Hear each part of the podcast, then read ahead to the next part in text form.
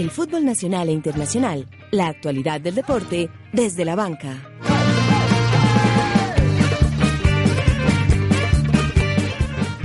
Y no paran de vibrar las montañas de Antioquia. De la mano de Reinaldo, el verde paisa sigue rodando en el fútbol colombiano. Superliga y Copa Sudamericana son los regalos del Atlético Nacional a sus hinchas para iniciar el año. La Liga Águila abre su telón y en Desde la Banca les contamos cómo se reforzaron los equipos, el calendario y todo lo que deben saber sobre el ansiado reinicio del fútbol profesional colombiano. Siete títulos, 759 partidos jugados, 111 de ellos con la selección nacional, 48 goles. Se fue un grande. Mario Alberto Yepes, el eterno capitán, dijo adiós al fútbol profesional. Olor a café en la primera grande del ciclismo latinoamericano. Un Quintana y no es Nairo se impuso en la vuelta a San Luis. El ciclismo es protagonista en Desde la Banca. Leicester sorpresivo líder de la Premier League. Marlon Piedraíta nuevo jugador del Rojo Paisa. Fabra a cumplir el sueño Ceneice. Guaro a tabaco y medio del fútbol chino. Teo de vuelta al fútbol suramericano. Empieza desde la banca Conduce José David Duque.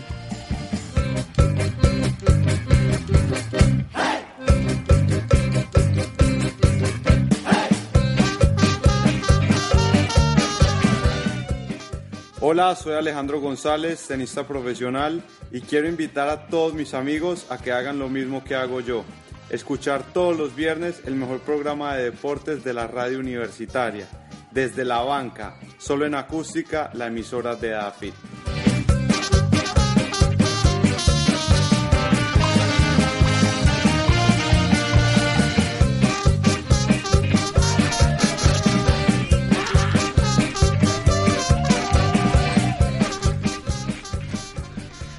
Hola, hola, feliz año, buenos días, tardes o noches para nuestra multitudinaria audiencia. Por supuesto. Que se suma a esta nuestra primera emisión de la tercera temporada primer programa del 2016, con un equipo de trabajo renovado en cientos de aspectos y llenos de temas. Hoy hablaremos de lo que nos dejó la Superliga, de lo que se nos viene con la Liga Águila, lo que será el fútbol español este fin de semana y bueno, también el ciclismo y tantos otros deportes que hicieron de este diciembre y principios de enero unos meses tan interesantes en el ámbito deportivo. Y bueno, empezamos saludando por la derecha eh, al señor Isaac Sandoval. Isaac, bienvenido de nuevo a nuestro programa. Buenas tardes, José David, muy contento de estar aquí de nuevo empezando otra temporada desde la banca y con mucho tema, muchas cosas para hablar, en especial fichajes de la liga colombiana. Y ahorita estaremos hablando de eso entonces. Ya tendremos tiempo, hoy también tendremos un invitado muy especial y todos los temas del deporte. Bueno, saludamos al señor Juan Esteban Garro, el hincha rojo de este programa. José David, muy buenas tardes. Eh, aprovecho para darle un feliz año a Daniel, que ya se presentará, a Laura, que la vi por ahí también, a Laura Pico, y no le había dado el feliz año a Isaac, muy contento de estar nuevamente acá en la tercera temporada de Desde la Banca. Así es, y bueno, saludamos al representante del equipo verde, al señor Juan David Correa. Hombre José, muchas gracias. Eh, pues estoy muy contento de empezar esta tercera edición desde la banca. Y pues creo que eh, acaba de haber mucha tela por cortar, pues como siempre. Eh, máxime pues por la representación que va a tener Atlético Nacional en la Copa Libertadores, cosa que, que, nos enorgullece bastante. Y en Copa Sudamericana también. Y en Copa Sudamericana vamos a tener un año internacional, así como nuestro compañero de la derecha. Completamente, así es, el internacional Daniel Pérez, titular, titular a prueba en este programa. Muy bien, no, paradójicamente comienzo titular en desde la banca, pero bueno, muy muy contento de ser parte de este, de este, claro, porque es contradictorio, amigo. Me parece muy importante estar en este programa ahora de titular y aprovecho la oportunidad para enviar unos saludos al Cono Sur, a Lejito, a Estevita en Castañera y al Patico Samperi. Y a Fer del Tulio también. Y a Fer del Tulio que nos escuchan desde el sur, por supuesto. Bueno, señores, y empecemos hablando de la Superliga para que vamos avanzando.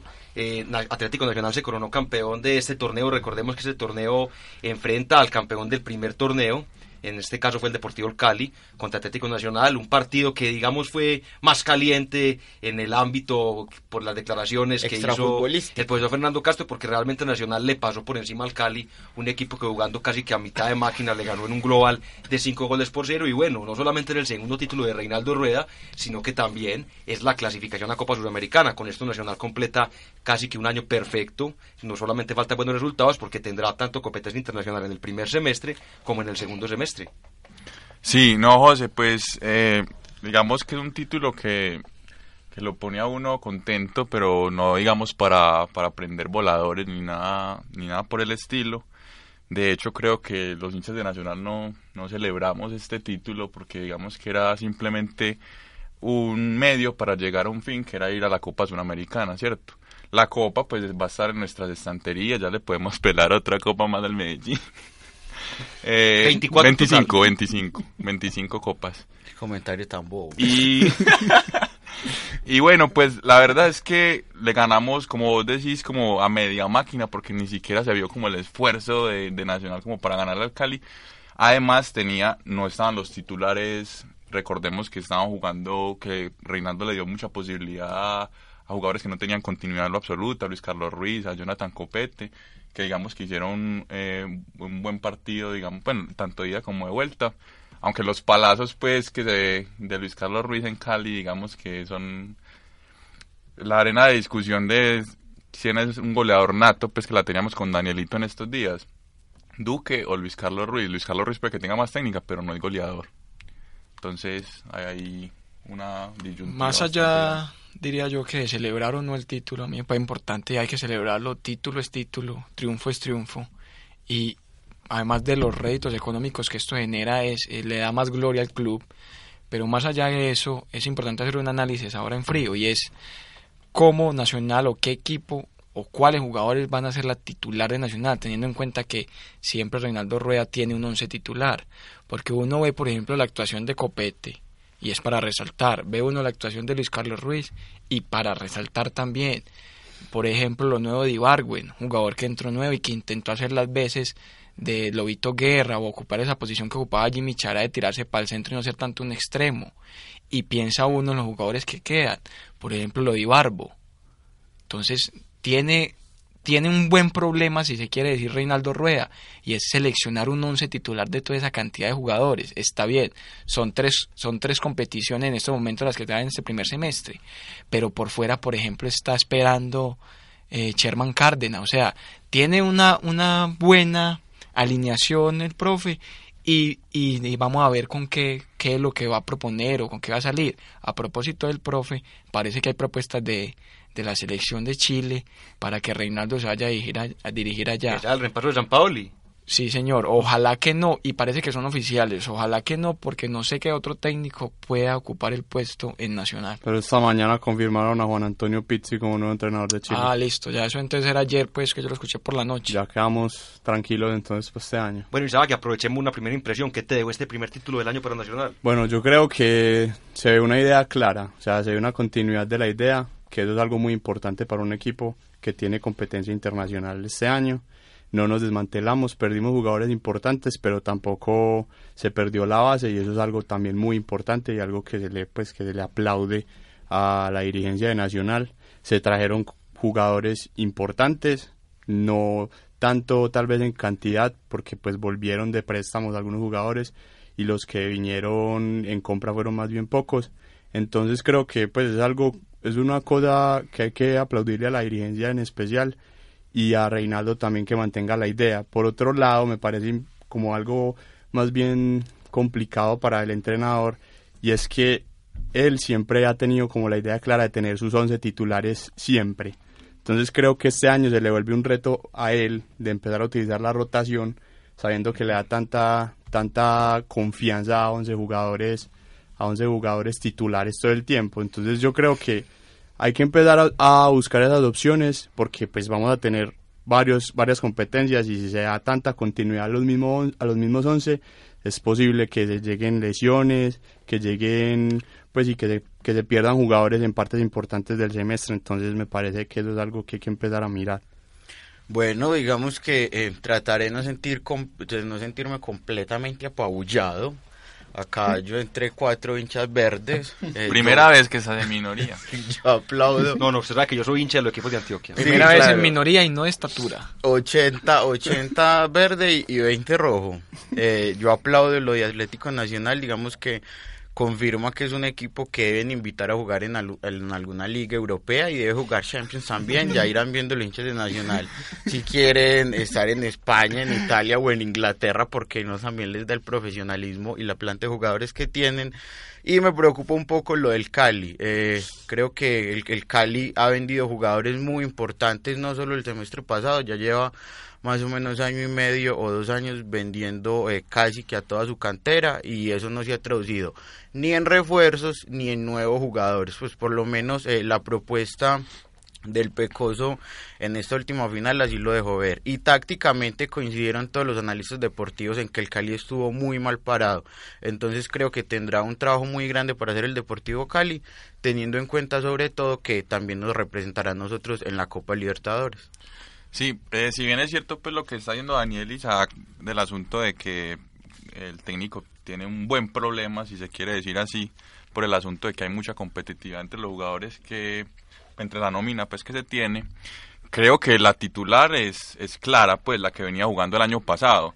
Se le fue un jugador muy importante, bueno, dos, pues Murillo, pues que se reemplazaría pues con un Nájera, pues eh, creo yo, para torneos internacionales por los pergaminos que tiene Nájera y se fue el peluche Chará que se reemplazaría por Ibarbo.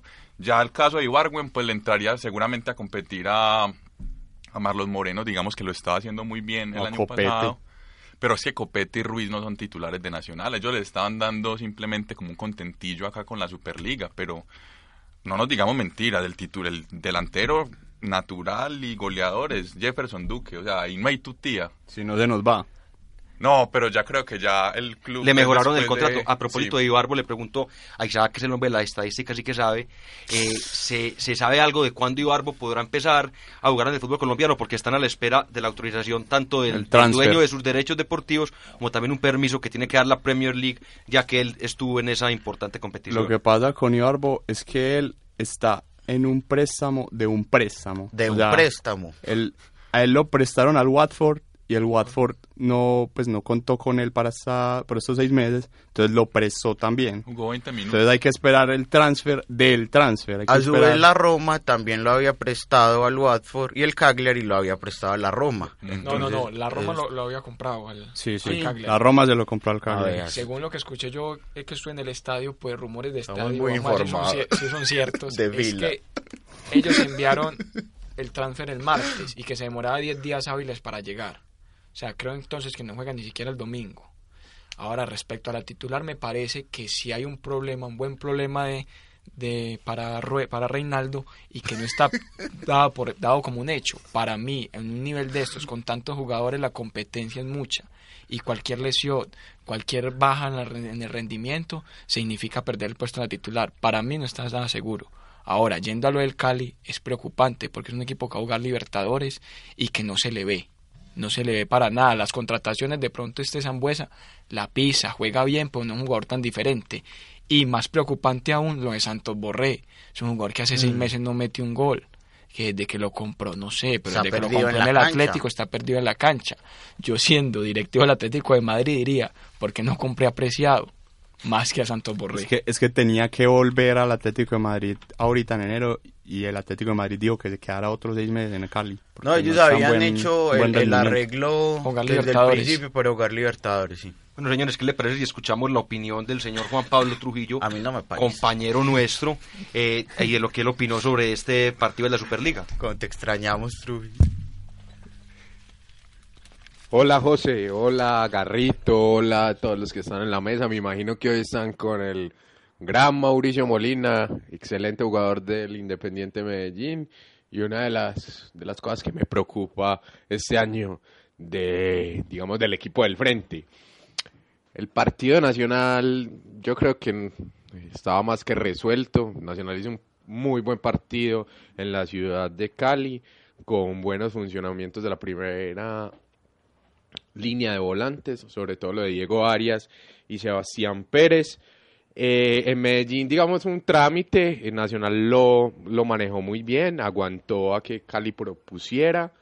Eh, el Cali con poco no logró inquietar a la defensa de Nacional y fue contundente eh, en las llegadas que tuvo. Yo estoy tranquilo porque creo que el equipo está cogiendo forma para hacer, digamos, partidos de pretemporada.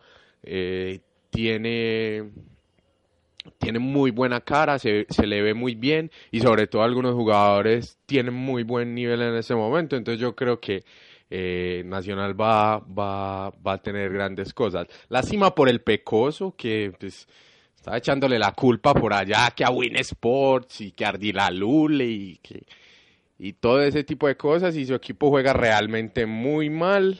Eh, Santos Borré es, un, es una promesa que yo todavía no veo no veo consolidada. Mm, me parece, me parece eh, bueno lo depreciado, pero más allá de eso, eh, creo que el Cali no, tuvo, no tuvo una muy buena presentación. Yo creo que eso es todo.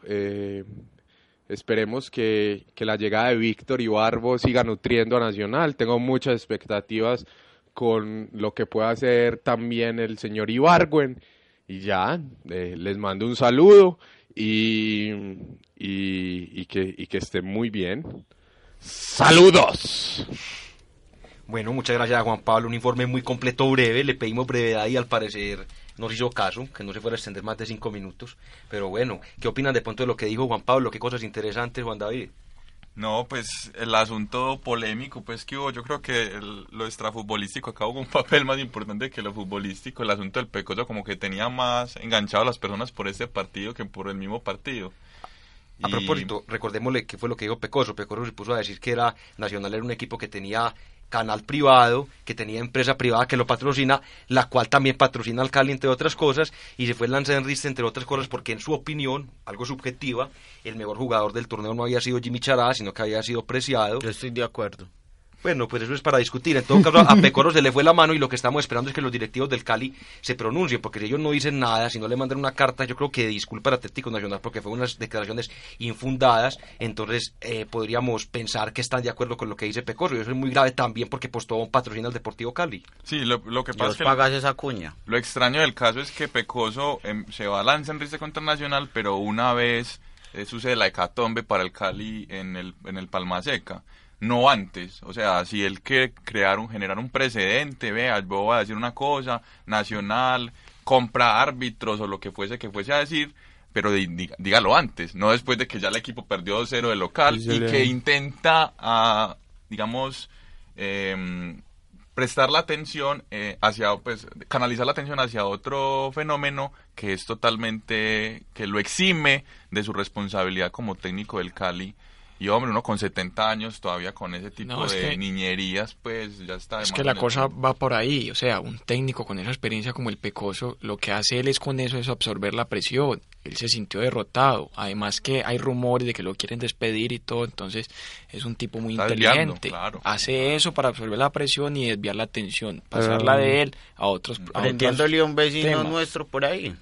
así es el comité de disciplina va a abrir expediente contra él por, por lo que habló, pues, por lo que intentó decir acerca de Carlos Antonio Vélez. No, es que se, le puede ir hondo. Entonces, pues, tal vez esa, esa absorción de presión se le va a ir más honda de lo que él creía. Creo que eh, algunas medidas habrá que tomar. Eh, eso no le hace bien al fútbol nacional, menos en este momento que estamos todos tan angustiados frente a lo que va a pasar con la liga, con la Libertadores y con la selección y que no vaya a creer Pecoso que por tener la edad que tiene, la experiencia y los títulos que suma, está por encima del bien y del mal. No, y aparte que Pecoso fuera de eso casi que amenazó a Carlos Antonio Vélez porque le dijo que si lo veía en la calle terminaba en la cárcel. Entonces, bueno, ¿qué está tratando de decir? Yo ¿El pecoso Carlos Antonio? No, el, pecoso, el pecoso, el pecoso era el que iba a terminar en la cárcel, creo que se le fueron las luces a, al pecoso y fuera de pelea sería buena. Se tiene confianza. Y, fuera de eso está, entre comillas, pateando la lonchera, porque como un técnico, como pecoso que tiene pergaminos, tampoco lo vamos a destruir, es un gran técnico, fue campeón con el Cali, con un equipo de muchachos, ha hecho grandes campañas, se va a negar con estas, él mismo se está eh, censurando, se está poniendo que jamás va a dirigir a Nacional, porque creo que la hinchada no estaría de acuerdo en los directivos. No es que ya no va a dirigir a Nacional. que no, ¿para qué? Pero que ¿Para no crea que está por encima del bien ni del mal. Sí, no, no. O sea, lo respetamos, pero tampoco pues. Ahora, con respecto del, del título mejor jugador, si Charao Preciado, bueno, eso es debatible, son gustos. O sea, a mí Preciado me parece un jugadorazo y Jimmy Charal también un torneo muy bueno. Eso es debatible. O sea, si cualquier persona acá dice que le gusta Machara, que parece fue el mejor torneo, el mejor jugador del torneo, no hay ninguna discusión, no se puede aceptar. Lo que sí uno no se puede aceptar es los términos que utilizó el Pecol. Claro. Eso sí no. No, y yo creo que a nivel mundial, en varios de los torneos que se han dado, eh, se toma la decisión de que el mejor jugador normalmente es uno de los jugadores del equipo campeón. Entonces es posible que sí, efectivamente el otro jugador haya hecho una mejor campaña. También había sido campeón pero pero pues de, este, este torneo, porque los premios fueron para este torneo. ah, era de este semestre, no, eran del año. Ahí, ahí, está, ahí, está, la, controversia. Ah, Exacto. Yo creo que deberían haber hecho la claridad porque todos los títulos se lo ganó Nacional, entonces también desconocieron que el Deportivo Cali había hecho una, campaña. Yo no iría a quemar meritoria, aunque podría tomarse así, porque realmente Nacional quedó campeón con un equipazo, pero el Deportivo Cali quedó campeón con un equipo de, de, puros peladitos. Sí, los dos contra, pues Nacional eliminó al Medellín en semifinales y Cali le ganó al Medellín en la final. Yo creo que el peluche Chará antes de que se fuera, era el jugador más polifuncional del fútbol colombiano. Ese uno lo veía en la banda al lado del arquero defendiendo y veía que iba a cabecear así fuera pequeño. Eh, gambeteaba, hacía goles, o sea, el título de Nacional se lo debemos básicamente a él por el gol que hizo en Barranquilla porque sin ese gol no se, se desbarajustó pues la... además fue, un, digamos que fue un jugador muy importante también para el esquema. Esta mesa es verde completamente. No, no, pero más allá, y ya volviendo aquí a lo futbolístico, más allá de esos temas extrafutbolísticos y polémicos, uno tiene que ser muy claro, y es que este Cali uno no le ve ni pies ni cabeza, no le ve nada. Se descompensó. Sí, realmente es un equipo que tiene una, una ideología de juego que es hasta rescatable, que un equipo que, que te está atacando todo el tiempo. Pues realmente, como dicen por ahí, un equipo tiene que ser equilibrado, uno no puede tener un ataque tan constante y descuidarse tanto en, la parte de atrás. Aparte que, no tanto en el partido de Medellín, pero en el partido de Cali, donde el Nacional ganó por primera vez en el Palma Seca, el Deportivo Cali le hacían falta sus dos centrales titulares. Y recordemos también que se fue el hombre de experiencia en la parte de atrás, que era Nasuti. Por, por una pelea con el Pecoso. Palaveres Alper. Entonces, bueno, ¿qué le parece, Isaac, si hablamos un poco eh, de las contrataciones para el fútbol colombiano, las más importantes de este torneo que recordemos, empieza ya el día mañana, hoy mismo empieza? Bueno, eh, voy a empezar por los que tal vez tuvieron más movimientos eh, en este mercado de pases. Millonarios prácticamente cambió todo su plantel compró, entre otros, pues, porque fueron muchas las contrataciones, a Cristiano Velar, eh, eh, que es primo del delantero del Junior. Del Búfalo. Viene de Sol de América. Viene de Sol si de es América. por sangre de jugar bien. Qué bonito nombre. Oscar Barreto, Carlos Henao, Andrés del Manga Escobar. Ex Nacional. ex Nacional. Pobre millonario. El Henry, Henry Rojas, Julian Mejía, que se nos fue, y Jonathan Estrada. Eh, en cuanto a Santa Fe, viene Jonathan Gómez, Cristian Borja. Argentino, ¿cierto? Sí, de Pasto, el Deportivo Pasto. Medio de, de, Pasto, Carlos Ibargüen, Juan David Valencia, Miguel Ángel Solís y Carlos Rivas. Mm. Eh, por, el lado, por el lado de Nacional viene Cristian Bonilla, que viene de un préstamo de la Equidad, Arley Rodríguez, que también estaba préstamo en Muy Alianza. Muy buena Alianza, jugadoras. David Castañeda, que viene de Leones, Juan Pablo de Alianza, Juan Pablo Nieto, Víctor Ibarbo, que ya todos sabemos que viene a préstamo durante seis meses, Daniel Londoño, que viene de Envigado, que es un defensa también central. O lateral. Andrés, ah, ok, lateral. Andrés Felipe Aguilar es el central. Sí, Felipe Aguilar, que viene de Alianza. De ese sí lo íbamos a leer todos. Pero pues de Nacional, porque... No, ah, Ay, María, pues. Y en Medellín, a Medellín quiere llegar. Listo, Medellín. Contratación sota. Johan Arango, Leonardo Castro, Marlon Piedradita y Mauricio El Mao Molina. Buenas, buenos, buenos nombres. Por el torneo pasado de Marlon Piedradita, una, una contratación excelente y, resignó dinero para, para ir a Medellín, entonces también algo como importante. Ahí, hubo algo muy complicado y es que vendieron el 70% que le pertenecía a Once Caldas, pero no quisieron negociar el 30% que le pertenecía al jugador. Entonces Marlon Piedraita viene también con el hambre y el deseo de, confirmar todo lo que ha hecho para él también puede recibir ganancias por la parte que él mismo le pertenece. No sé qué tanto vaya a cumplir las funciones de lateral, porque él venía con Torrente jugando de puntero. Sí, sí, yo creo que viene a cumplir esa función de puntero. Porque Medellín necesita en ese momento más un lateral que un puntero. No sé, entonces... Pero él se desempeñó muy bien el torneo pasado en ese en ese puesto. Sí, no, pero lo compraron, yo creo que fue por esa Medellín, Medellín necesita más en ese, pero Leonel puso a Andrés Mosquera de lateral. Pero Bueno, eh, señores, cuando son las 12 y 25, casi las 12 y media del día, tenemos un gran invitado desde la banca, un volante ofensivo, más de 150 goles en el fútbol profesional, es jugador del Envigado Fútbol Club, del Morelia, del Santos de Brasil, del FC Seúl, y bueno, regresa a casa, señores, con ustedes Mao Molina. Mao, bienvenido desde la banca. Sí, aló. Bueno, no tenemos al tenemos al parecer aquí algún problema con el retorno. Bueno, vamos a volver a intentar la llamada. Mientras tanto, nos estaba hablando eh, Juan David. Eh, me parece muy preocupante el asunto del Once Caldas, pues que me parece un equipo grande del fútbol colombiano que lo están desvalijando.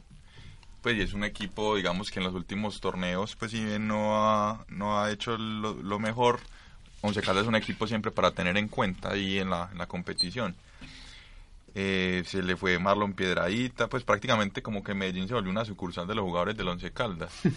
no. Eh, es que, no se puede quemar a los equipos, antes había sido el Huila, el Huila. Y, no, y, nadie suena para el Once Caldas. No, y se, desmanteló también Alianza Petrolera, que hizo un muy buen torneo. Compraron varios jugadores, volvieron de préstamos y perdieron, pues perdieron casi que toda la la, la base. Pero ese caso, digamos que puede ser, digamos, eh, normal, pues un equipo de, de, esa, de esa talla, pero digamos que el Once Caldas sí es muy preocupante. Bueno, vamos a intentar a ver si ya de pronto tenemos en línea al gran Mauricio Molina. Mao. Hola, ¿cómo estás? Hola, Mao, bienvenido desde la banca, un verdadero placer que nos estés acompañando. Muy bien, hombre, muchas gracias a ustedes por la invitación. No, Mao, pues estábamos haciendo una pequeña presentación, estábamos hablando de tu carrera futbolística muy extensa, con muchos logros, más de 150 goles, muchos equipos recorridos en todas partes del mundo y bueno, y ahora de vuelta a casa.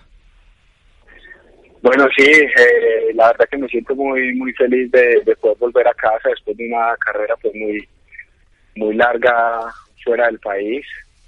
Fueron casi en total 12 años que, que, estuve pues en diferentes países y, lo que ustedes dicen, pues eh, muy muy satisfecho de que puede marcar muchos goles, de que puede conquistar títulos y al final y al final pues estoy volviendo acá a Medellín donde donde donde me dio nacer futbolísticamente y obviamente pues mi, mi ciudad o no, y estamos muy contentos. Y bueno, te queremos hacer una, una pequeña pregunta. Eh, vienes a un equipo que está renovado, digamos, en la parte administrativa, con un gran plantel, con un gran técnico. ¿Qué, qué expectativas de pronto pueden tener los hinchas rojos para este torneo que empieza ya este fin de semana?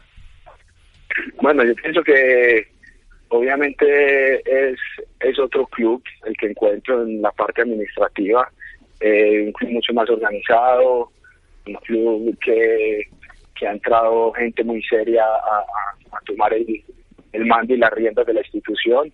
Obviamente faltan muchas cosas por mejorar, principalmente pues en, el tema de, de, la estructura del club. Todavía estamos pues necesitando una sede para el equipo para que se pueda entrenar de una forma mucho más profesional. Pero, pero bueno, eh, esta parte administrativa ya está en eso, ya está, ya tiene en camino ese proyecto y, bueno, ahora a corto plazo pues tenemos un, plantel muy bueno, eh, tenemos grandes jugadores, eh, ellos eh, han hecho un esfuerzo grande por por hacer una nómina competitiva y está un entrenador también pues que ya, ya fue campeón del fútbol colombiano. Entonces pues tenemos todo como para hacer un muy buen torneo, ojalá que, que todo lo que hemos trabajado en esta pretemporada y lo bien pues que nos hemos entendido durante estos partidos pues lo podamos reflejar en el torneo. Bueno, buenas tardes, Mauricio, ¿cómo estás? Hablas con Isaac Sandoval. Primero que todo, darte las gracias por volver a nuestro fútbol, que seguramente se va a enriquecer mucho más este año con una figura tan grande como vos.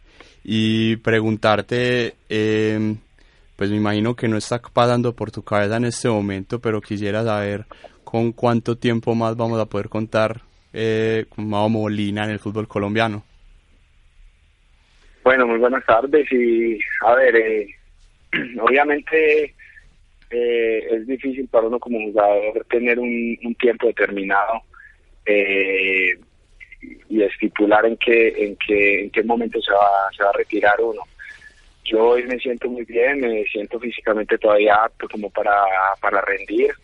Eh, por eso tomé la decisión de volverme en ahora que, siento pues que, todavía puedo aportarle mucho a la institución Inicialmente, eh, sin ser algo fijo, pues me he planteado jugar este año y ojalá el, el, próximo también, pues acá en, el equipo, ojalá pues todo vaya bien y, pueda hacer un gran rendimiento este año para poder renovar un año más. Y, ya, después de este segundo año, pues ya sí lo evaluaré mucho y creo que ya se, se, se mirará día a día eh, cómo me sienta, pero pues inicialmente mis proyectos está eh, jugar dos años, dos años más, jugarlos bien y competitivamente. Eh, buenas tardes, saludo a Juan Esteban, muy feliz de que estés con nosotros en, desde la banca y por supuesto en el equipo del pueblo, en el Deportivo Independiente Medellín. Hablo a título propio y a título de varios amigos rojos que es para nosotros eh, realmente una noticia muy muy bonita que hayas decidido volver y más en el estado de forma en que vos mismo acabas de contarnos que estás.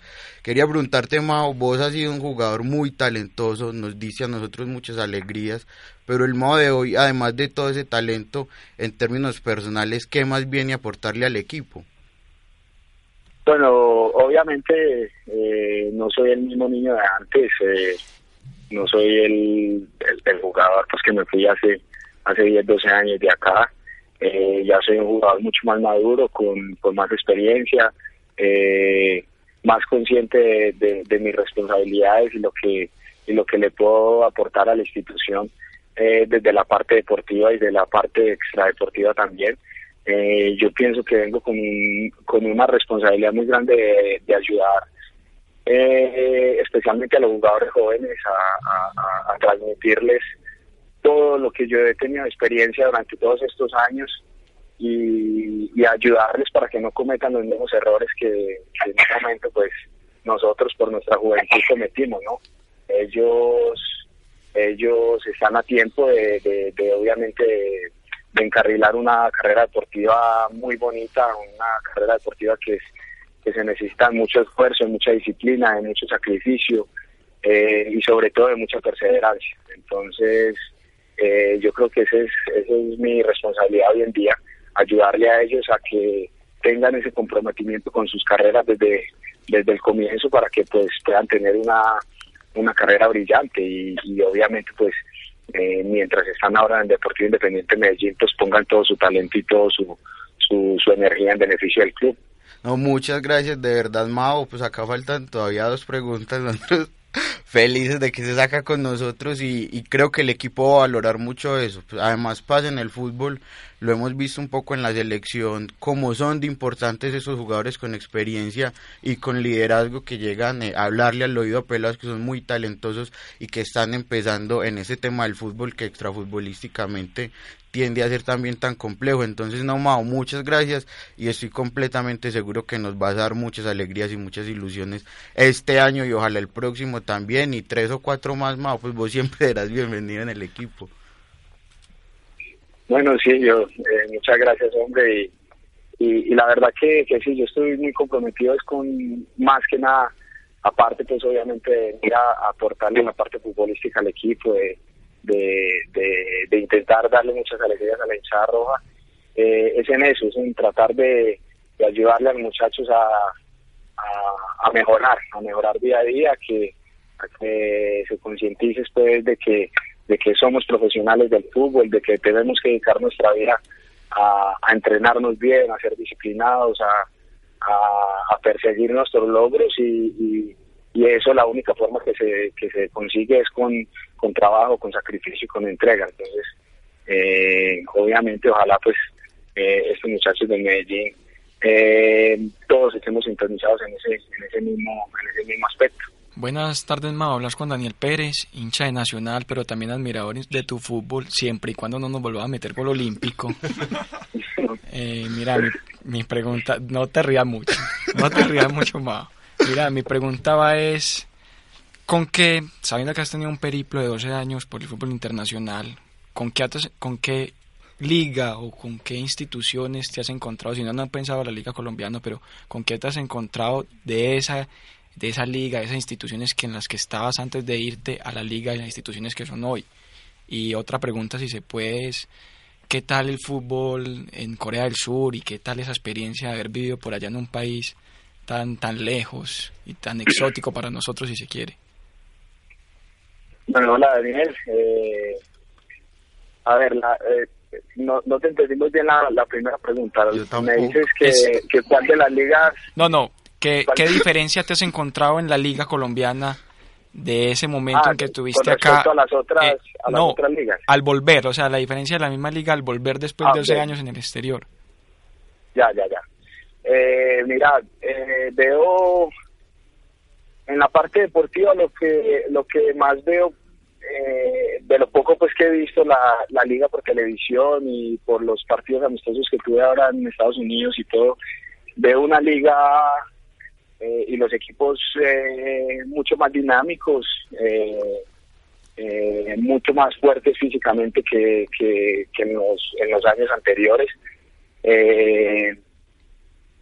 En la parte en la parte de estructura veo que hay equipos que ya están muy muy muy adelantados con, con sedes con con buenos sitios de entrenamiento eh, que eso es muy muy muy bueno para todo el fútbol colombiano no faltan obviamente equipos que, que, se metan en esa misma tónica y hay otros pues que ya como el Medellín que, que vamos en, en, ruta de, de, conseguirlo eso creo que va a ser fundamental para el desarrollo de, del fútbol de nuestro país eso lo va a profesionalizar mucho más eh, lo va a volver mucho más exigente de mucho más nivel eh, los jugadores van a tener la oportunidad de, entrenarse mucho mejor y en la medida de, que se vuelva más profesional toda esa estructura, obviamente el fútbol y el nivel se va a volver mucho más, mucho mejor, ¿no?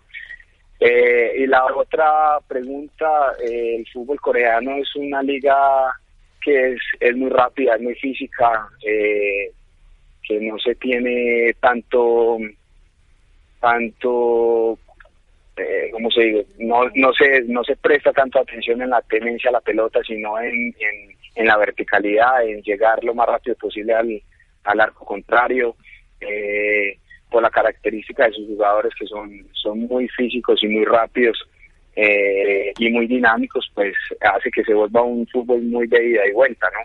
Especialmente en los segundos tiempos, ya los dos equipos siempre se parten mucho, van todos al ataque, entonces se vuelve un partido casi de, de, una opción de gol para un lado, otra opción para el otro.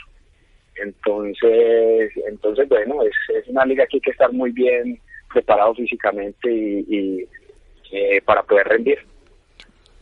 Sí, Mao, eh, una última pregunta. Te habla eh, Juan David Correa, pues un, un, gustazo que nos estés acompañando en este programa. Y y la verdad pues hincha de Nacional también como, como el anterior entrevistador, pero que pues que me gustaría devolver de pronto la historia eh, cuando vos jugabas en el Envigado y que intercambiaste una camisa con un jugador de Nacional y, y que le mostraste al club Atlético Nacional que querías venir a esta institución, lastimosamente pues una respuesta que nunca va a dar la historia, pero sí, donde hubieses jugado pues hubieses resaltado. Eh, me gustaría preguntarte, pues me imagino que estás ya cansado de que te pregunten por tu retorno futbolístico, cómo vienes físicamente, eh, cuál es la diferencia del fútbol coreano al fútbol colombiano. Eh, mi pregunta apunta más al asunto extrafutbolístico, que muchas veces se cree que los jugadores son como maniquís que van, que se pueden adaptar a cualquier fútbol, a cualquier circunstancia, a Rusia, a Corea, a lo que sea eh, porque van a jugar fútbol, el fútbol es igual en todas partes, pero lo cierto del caso es que la adaptación eh, cultural, digamos, eh, obedece a, factores distintos, ¿cierto?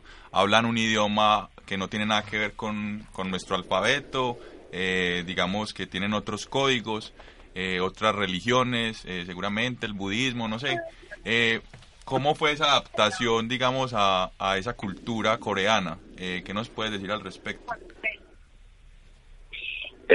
no, mira, eso tenés toda la razón en eso. O sea, eh, lo primordial para que un jugador triunfe en el exterior no es ni siquiera su capacidad ni sus virtudes futbolísticas, es la capacidad que tenga de adaptación y de acomodación a, a, todos esos factores extras que vos, que vos mencionás.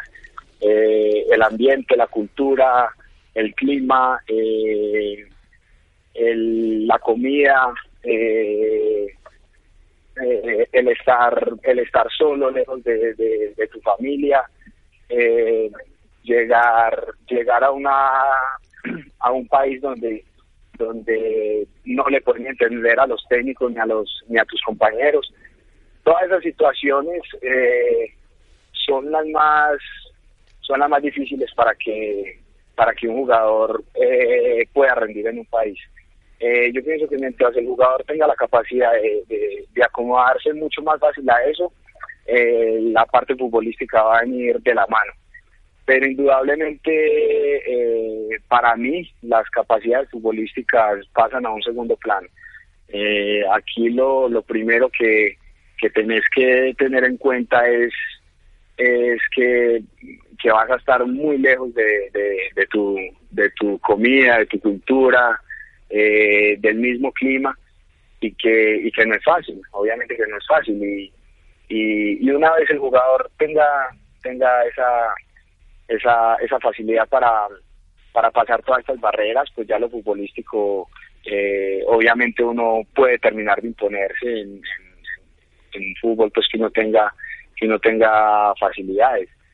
Eh, la gente pensará obviamente que, que esto es muy fácil, es muy sencillo, pero pues pues, pues no lo es, es, simplemente eh, hacer el ejercicio de ponerse, eh, por ejemplo, te hablo del tema en Corea, llegar a Corea y, y ver todas y ver todas las letras o los símbolos que, que no entiendes, ir a un sitio y que no, no te entienda lo que tú quieres pedir de comida, eh, llegar al sitio de entrenamiento y no poder comunicarte con tus compañeros, eso, eso es una barrera muy grande y, y pues obviamente eso no es fácil.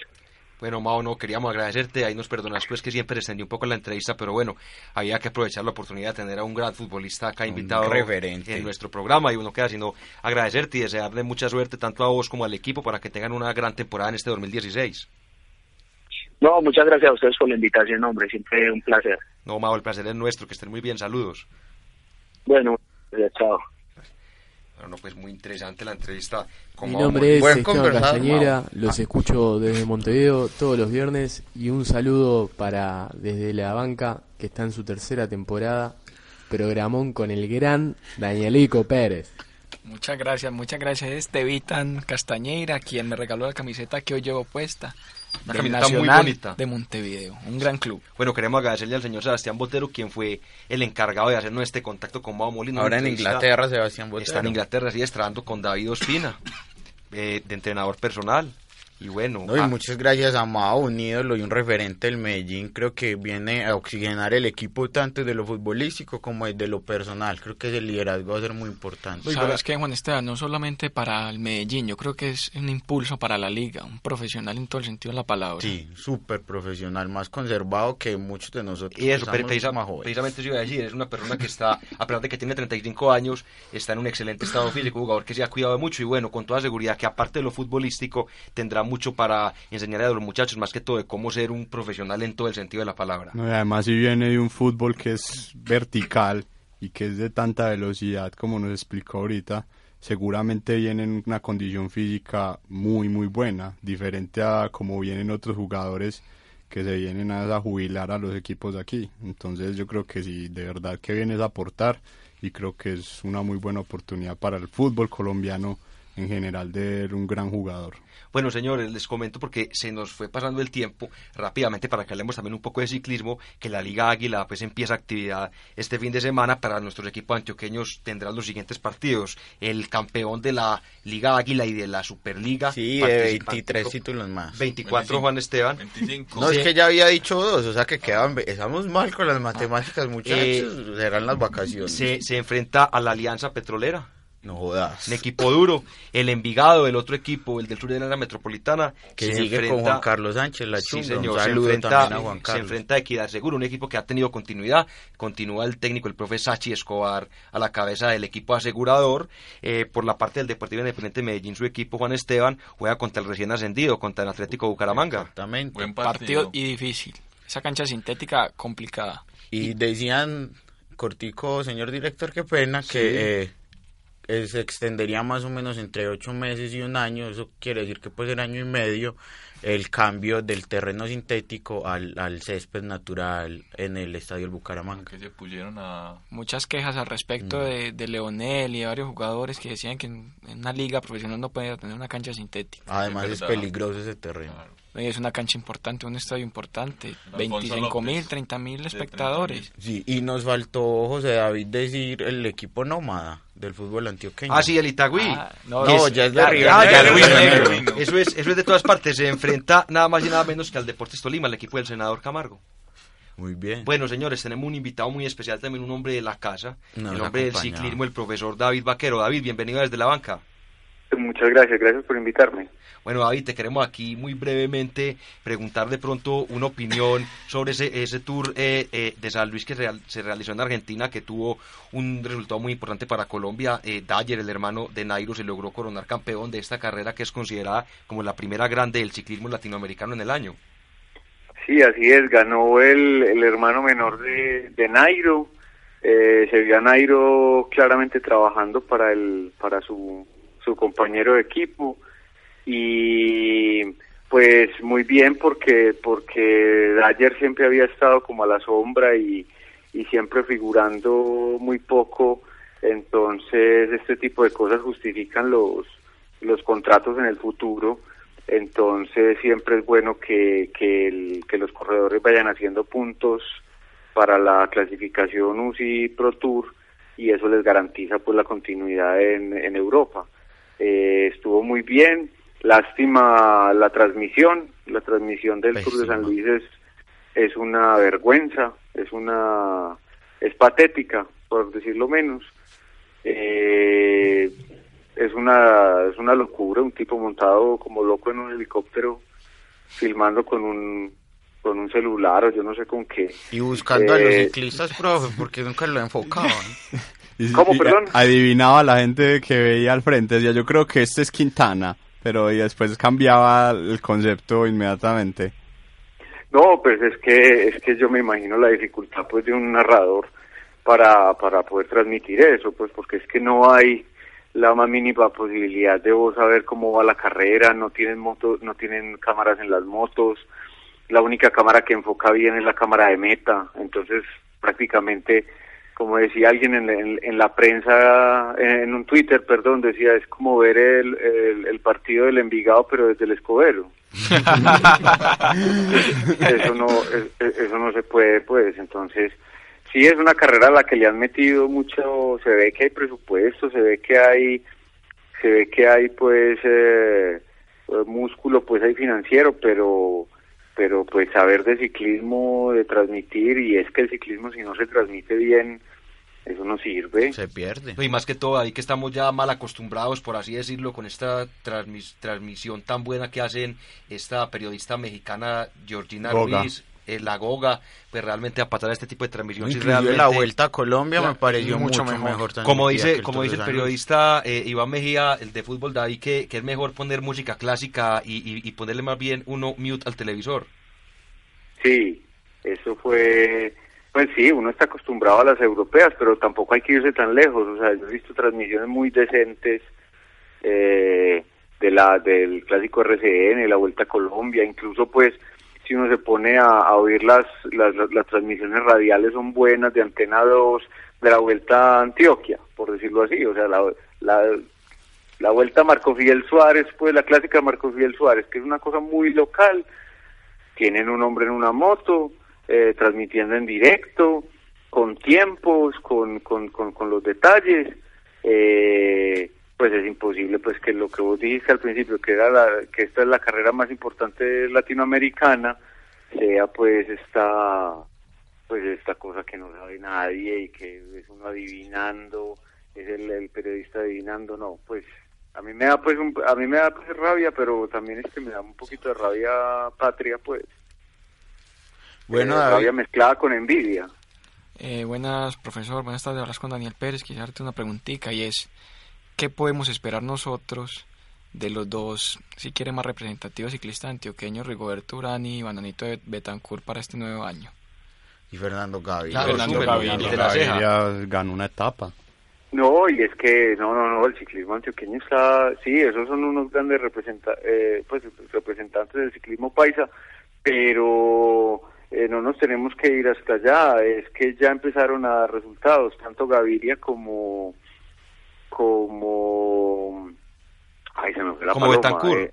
No, no, no, no, como el del Sky. Eh, ah, Sergio, Luis. Sergio Luis Henao dio una, pues una, una verdadera muestra de calidad en el Tour Down Under que se corría al mismo tiempo que el Tour de San Luis y ese sí y ese sí que lo saben transmitir, o sea, ese sí fue pues buenísimo verlo porque quedó tercero, quedó campeón de la montaña eh, y disputó pues un par de etapas emocionantísimas eh, no, no, estuvo, estuvo muy bien Sergio Luis. O sea, que, que podemos esperar? Bueno, el tema aquí es que podemos esperar, yo hablando pues ya de Rigoberto, pues un equipo muchísimo más competitivo, que le, en este momento sí está en un equipo preparado para acompañarlo en, su gran, eh, meta que es ganar el Giro de Italia. Yo creo que este sí es un equipo para Rigoberto, era evidente que el que el Ethics, siendo un equipo grandísimo y muy poderoso, es un equipo de otro perfil, es un equipo para correr clásicas, para ganar eh, etapas, para, para ganar eh, eh, camisetas de regularidad, pero no para ganar una gran vuelta, eh, que es lo que necesita Rigoberto. Y entonces este equipo sí, sí tiene, sí tiene juventud, tiene conocimiento, pues el equipo Canon del que es el el nuevo equipo de, Rigoberto Urán y, y se le ve mucho por, por Gano Grande entrenando, está entrenando, se le ve haciendo test y, y intervalos y o sea, muy activo, muy activo, eh, lo cual pues eh, augura mucha, pues por lo menos eh, en tres semanas pasan muchas cosas y se enferman, se caen y todo puede quedar en nada, pero que, que las que la situación pues eh, promete, promete bastante. Y de Betancourt, pues es que ese es el, el, eterno eh, signo de interrogación. Eterna promesa. Sí, es una, pues él no es una, pues él, él sí ha hecho grandes cosas, pues no solamente ganó la pues él ganó la París Fue el mejor joven de un Giro. mejor joven de un Giro. Mejor joven del Giro, el Giro, el Giro, el Bio Giro, que es el como el Baby Giro, pues que llamaban el el Giro de los, de los juveniles también lo ganó él. O sea, él sí se ha labrado pues un, una, una reputación y, su calidad pues no, no, no, no, no, hay dudas de, de, su calidad. Lo que pasa es que es un corredor eh, difícil, es un corredor muy, pues que, que, aparte de que, de que tiene una personalidad difícil y es difícil de llevar, tiene los problemas de peso eh, tiene problemas de peso, se sube muchísimo de peso y entonces llega a las carreras pues eh, 4 o 5 kilos por encima y, el ciclismo no perdona esas, esas ventajas. Bueno, ahí te quería eh, te queríamos agradecer por tu participación, muy interesante. Y es que lastimosamente se nos acabó el tiempo, pero esperamos tenerte en más oportunidades acá para que nos sigas informando y hablando, porque realmente sos un conocedor del ciclismo y acá solamente el señor Juan Esteban sabe algo. Entonces, bueno, nos enriqueces ah, con tus conceptos. Claro, no, cuando quieran, eh, ahí estaré. Por supuesto, David, feliz tarde. Bueno, y a, y, a, nuestros oyentes también, eh, queremos agradecerles también a los que estuvieron acá por habernos escuchado. Eh, y quedamos debiendo también del informe de España. Ahí nos perdonará el señor Dairon Quiroz, pero con la entrevista de Mao esto nos trastocó absolutamente el tiempo. Juan David. No, muchas gracias José y vamos con todo para, para este año que se nos vienen buenas cosas.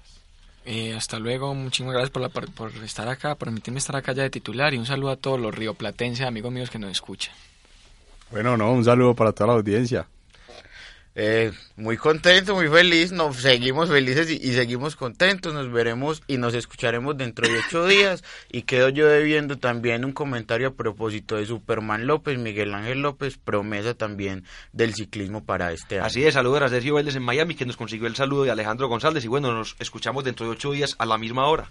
Hasta luego.